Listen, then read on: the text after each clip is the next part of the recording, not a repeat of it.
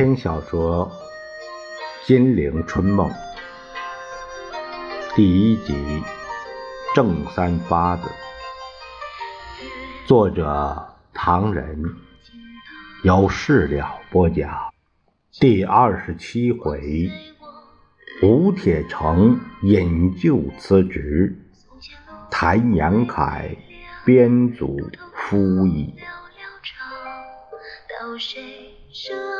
红尘万丈，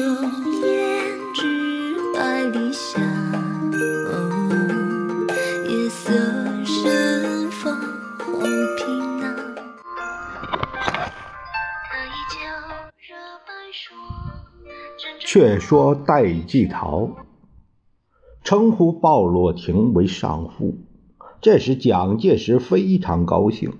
把他找来，两个人做了一次深谈。老戴，我决定发表你出任中山大学校长。不行吧？那简直是讽刺！你在不久之前还当众说我是总理的不孝徒呢，现在让我出任纪念孙大炮的学校，那……那过去的过去了。其实那时候再把你骂的惨一点儿，更能使左派叫好。问题是说话太粗也不太好。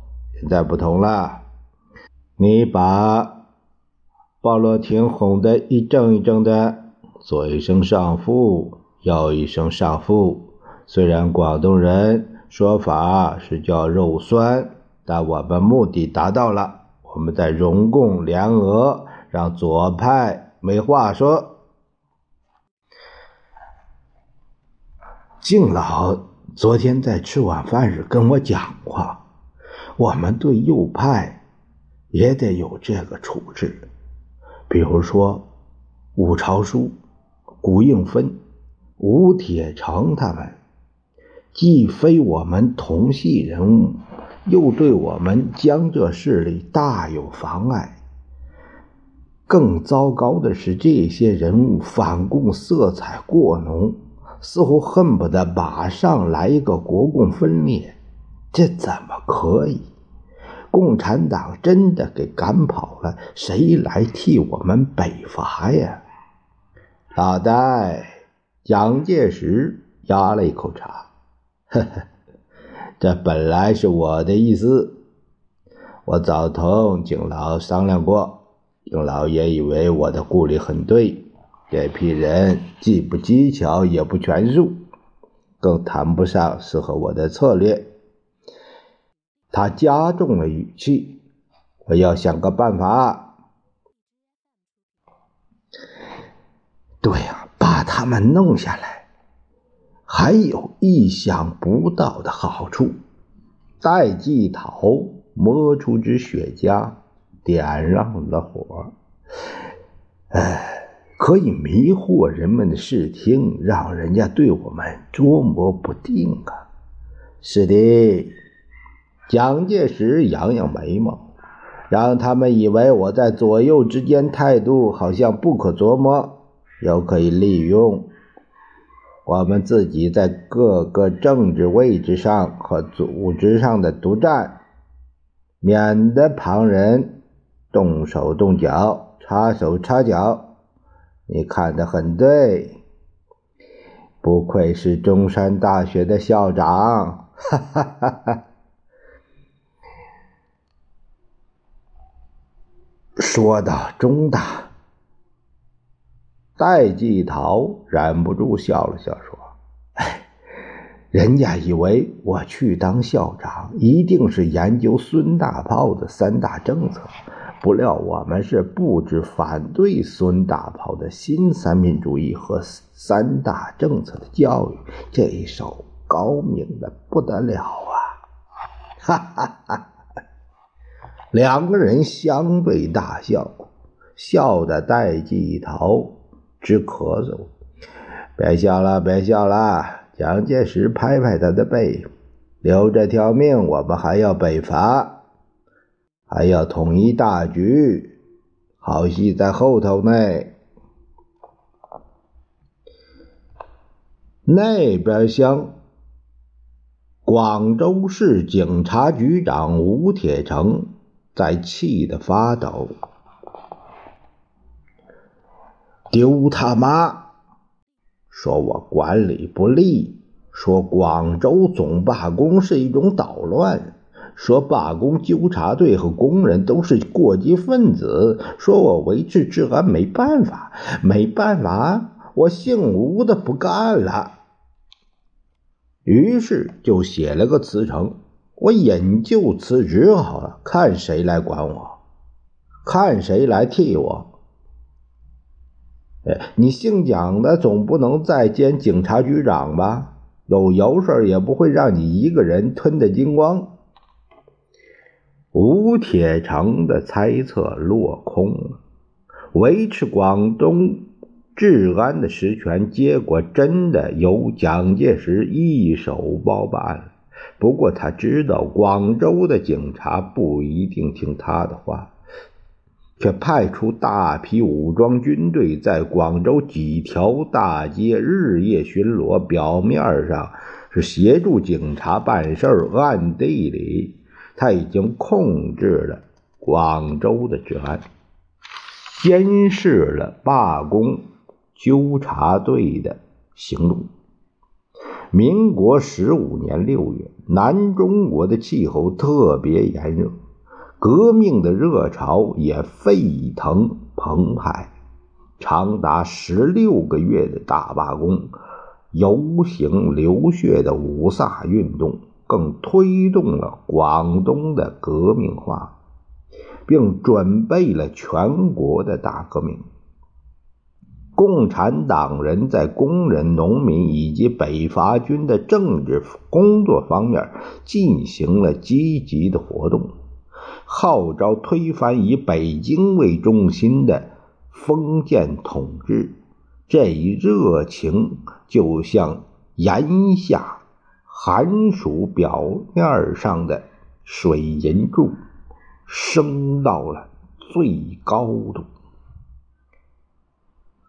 我看我们得小心呐！这晚，张静江找到蒋介石，满头大汗。外面对北伐的热情太高，高对我们是好，可是，哎呀，人们对共产党的拥护使我感到害怕呀。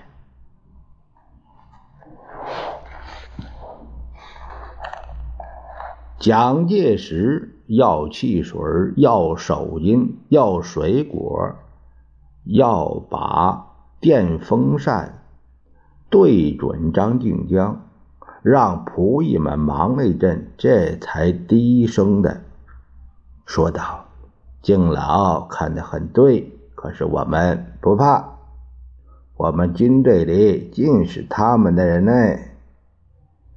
敬老有所不知。”蒋介石把香蕉皮一摔，第一军解决以后，问题简单的多了。中山舰事件，共产党根本热闹不起来。这个我明白，不过共产党内部的意见也不一致。陈独秀虽然跟了我们走，其他党员都在反对。据说。尤其是毛泽东，敬老，你放心。蒋介石大啦啦的摇动着二郎腿。今天共产党是陈独秀在领导，陈独秀并不姓毛。我们对毛泽东的反对，知道没听见？那是他们内部的事情，是吧？陈独秀留党，共产党对我们当然有利。敬老大概知道，他对共产党在北伐军的工作，并没有使我们担心方针，也没有掌握军队。最后，真正由共产党掌握的军队很少很少。北伐军实权大多数在我们手里。蒋介石捏住拳头，这个权力的获得，景老，你该知道我花了多少心血。当年在交易所里抢帽子，也没有像这样，连吃奶的力气都用上了。张静江大笑道：“哎呀，那怎么能比呢？我反而觉得对付共产党，从对付交易所那帮人比较起来，还是共产党容易对付。”哈哈哈哈那倒是的，那倒是的。共产党单纯不比交易所那帮人啊！明天哦，六月六号，你们军事委员会开会，有什么重要议案吗？我想听听。事情倒不少，哎，主要是准备北伐，要推一个北伐军的总司令，其他的像。海陆空司令，还有一大堆乱七八糟的负责人，有什么困难吗？那还有什么困难啊？哎，我是军事委员会的委员长，委员长任命委员做北伐军的总司令，还有谁敢不服气？啊不是这个意思。张静江瘸着一条腿儿准备告辞，他边走边。边说道：“中共对你有什么？啊，中共对我只有好处。”蒋介石递给他一根拐杖。五天之前，驰援唐生智的叶挺独立团到达安仁，占领了攸县，打垮敌人两个团，稳定了湖南战局。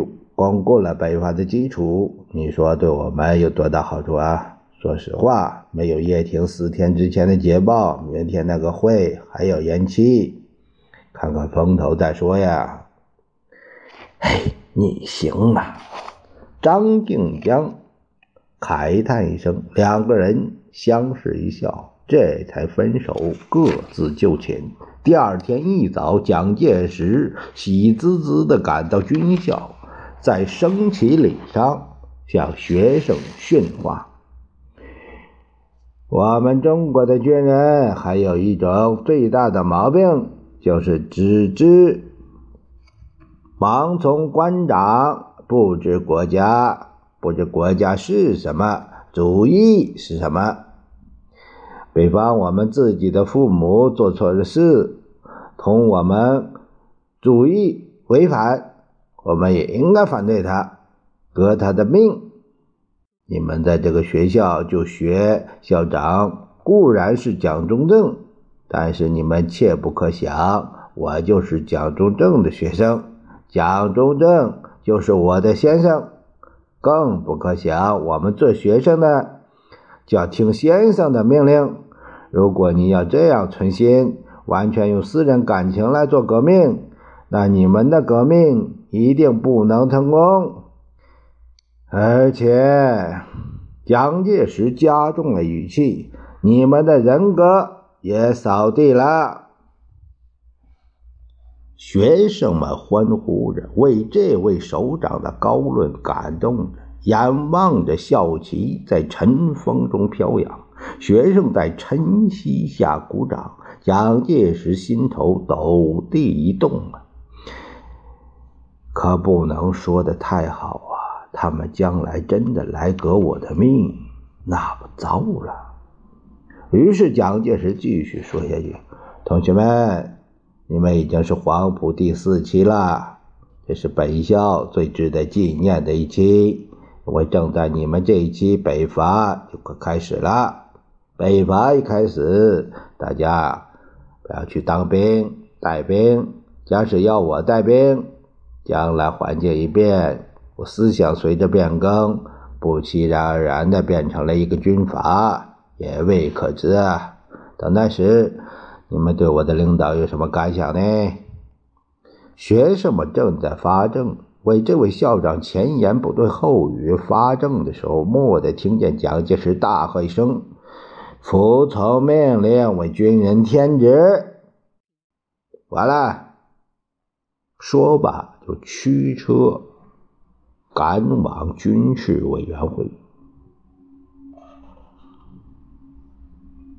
会议开始，啊，这个会很快就结束了，产生了一个庞大的蒋介石这个集团。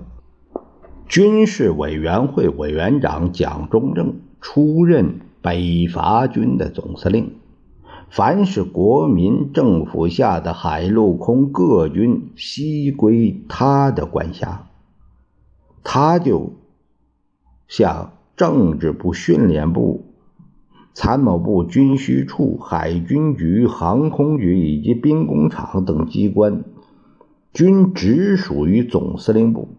国民政府以下各省的民政、财政都受总司令指挥，各省各军的首长统统归总司令任免。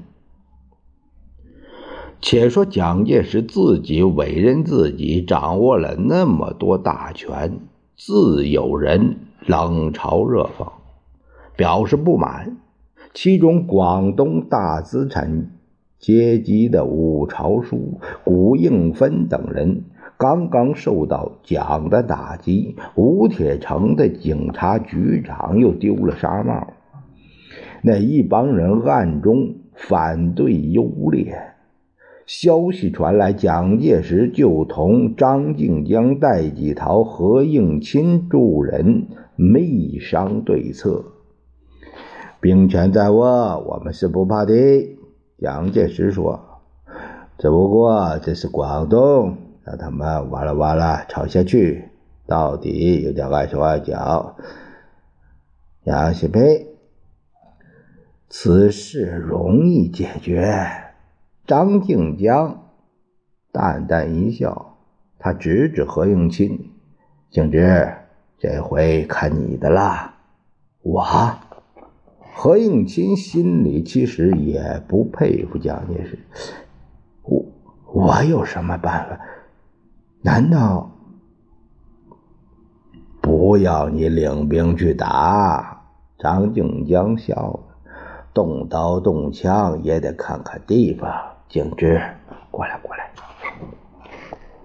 何应钦当真凑过头去。蒋介石看他们交头接耳、窃窃私语，不禁笑道：“敬老买什么药啊？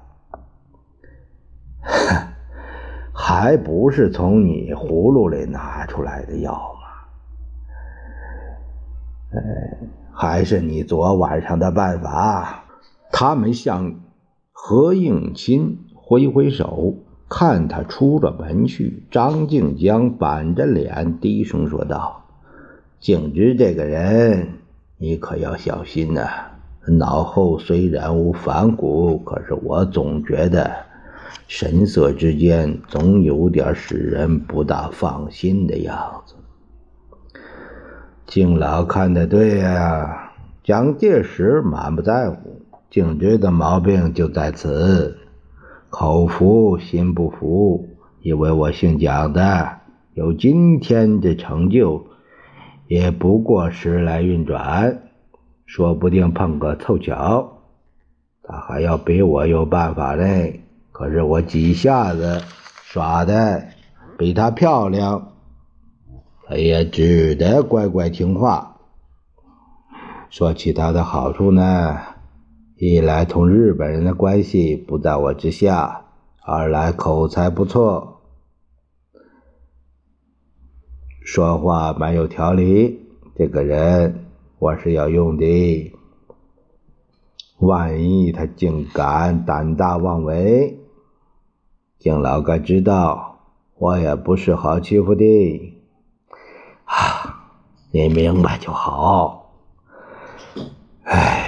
人才呢是不容易操纵的，奴才呢光听话不会办事儿。我看以后我们还是多用点奴才，少用些人才吧。嗯，目前说人才，共产党人倒都是人才，不过我真怕呀，他们真有棘手。说奴才目前北伐结果还不得而知，还得多用人才，将来再说吧。何应钦目前翻不过我如来佛的手心，他会替我卖命的。不出蒋介石所料，何应钦果然替他奔走于各军之间，运动各军长通电拥蒋，电报登出来，名字一大串，使武朝书他们倒抽了一口冷气，不敢再反对蒋介石了。蒋介石眼见着一切顺利，就命令广州商会筹借军费五十万银洋。出发之前，把看守后方的任务军事交给第四军长李济深，党务交给了张静江，政治交给谭延闿。正在洋洋得意，准备出发，忽的眉头一皱，想起一件麻烦事来。原来蒋介石担心着广东的工人，我们北伐去了，虽然可以命令共产党打前站。但后方有那么多工人，而且这些工人在大罢工中又有庞大的力量，岂非后顾之忧？蒋介石找到谭延闿，你替我想个办法，把他们组织起来。就说北伐军要四千名服役，随军出发，挤入星火，要工会迅速组织起来。免得广东再出乱子。谭延闿笑道：“总司令来迟一步。”什么？蒋介石大惊。工会表示不干吗？不。谭延闿拱拱手：“总司令真是洪福齐天呐！你不放心工会，工会。”早已在进行组织宣传队、卫生队、担架队，什么什么队啊，足足发动了三千多人，大概离四千也差不多了。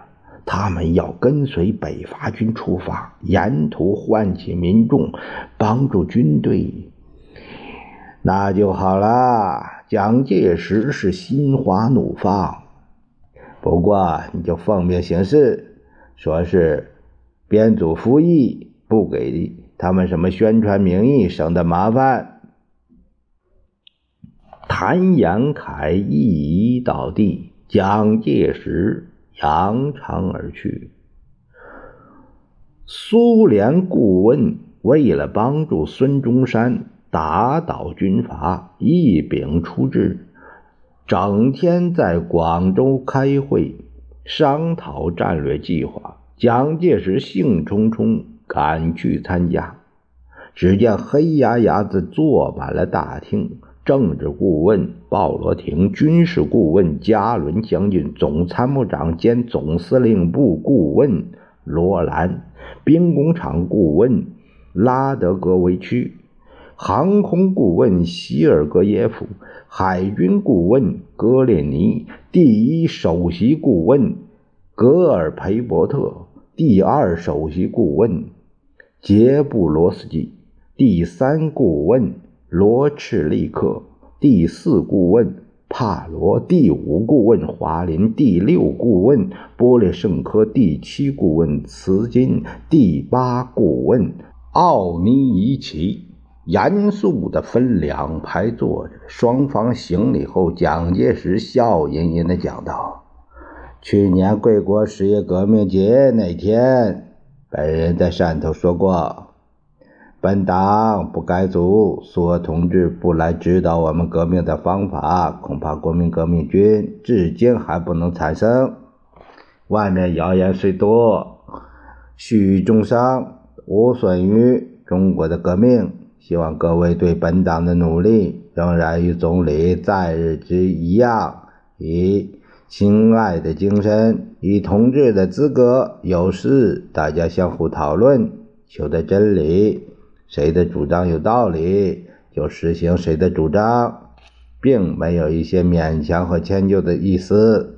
事实上，苏俄同志并非处于指挥地位。我常跟旁边的人说，苏俄同志要到中国来揽权窃柄，事实上是做不到的。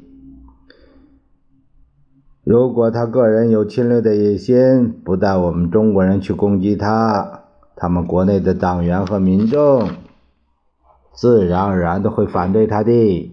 所以，我们对于俄国同志，只怕他不肯负责任，而不怕他来揽权切柄。苏联顾问们掌声雷动。诸位，现在北伐就要开始，希望各位仍然与总理在一样，对本党的革命予以帮助，一切谣言重伤。无损于中苏人民的虔诚热情。苏联顾问又是一阵热烈的掌声。鲍罗廷正想讲话，蒋介石已经接下去。他说道：“本人对于苏俄朋友的帮忙感激的很，简直是无以形容。别提黄埔军校创立之时，深得贵国的援助。”学生所用枪械大部分由贵国接济，横海参崴派船运到黄埔。说到经费吧，去年军校创立之后第二年，贵国一次拨交黄埔十万卢布作为黄埔军校的维持费。我记得在同一通知上，贵国告诉加伦将军。只要黄埔军校提出具体的预算数字，贵国政府可以根据实际需要源源拨给。真是我感激莫名啊！他掏出准备好的纸条，尤其是去年贵国曾一次交给我们四十五万卢布作为编制新军的费用。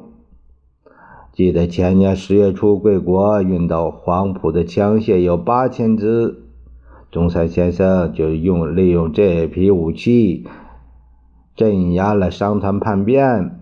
去年运来的一批军火中，仅子弹一项就价值五十六万四千卢布。今年蒋介石精神大振，为了帮助我们北伐。贵国用记账方式援助我们的枪械，分四批运到广州。第一批有日本造的来福枪四千支，子弹四百万发，军刀一千把。第二批有苏联制造的来福枪九千支，子弹三百万发。第三批机关枪四十挺，弹袋四千个，大炮十二门。炮弹一千发，第四批有苏联制造的来福枪五千支，子弹五百万发，机关枪五十挺，大炮十二门。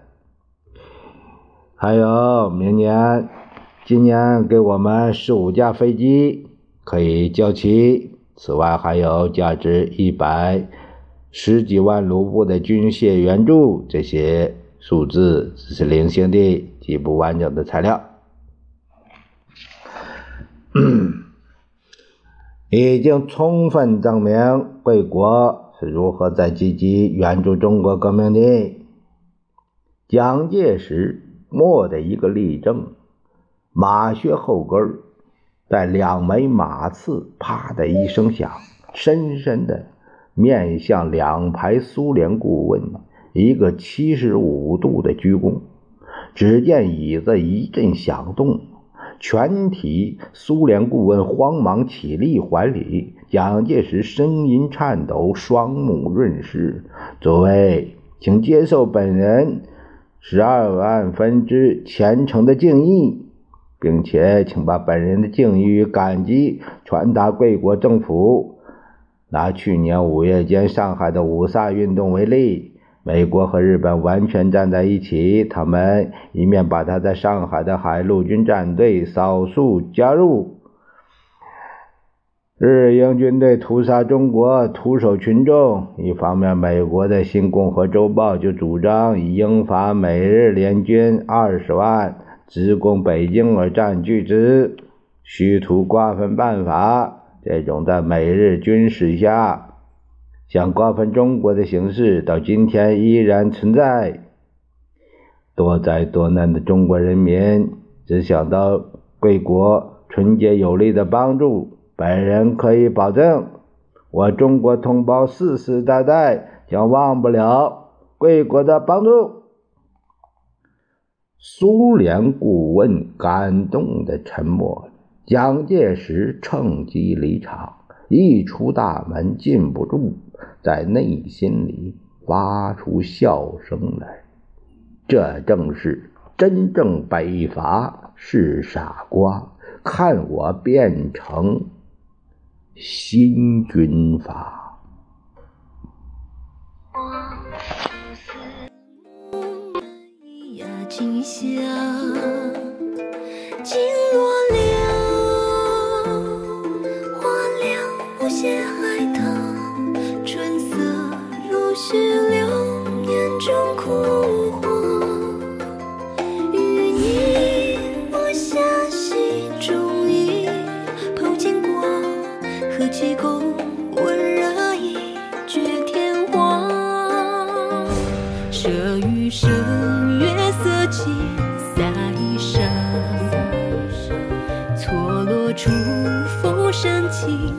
已不熟知。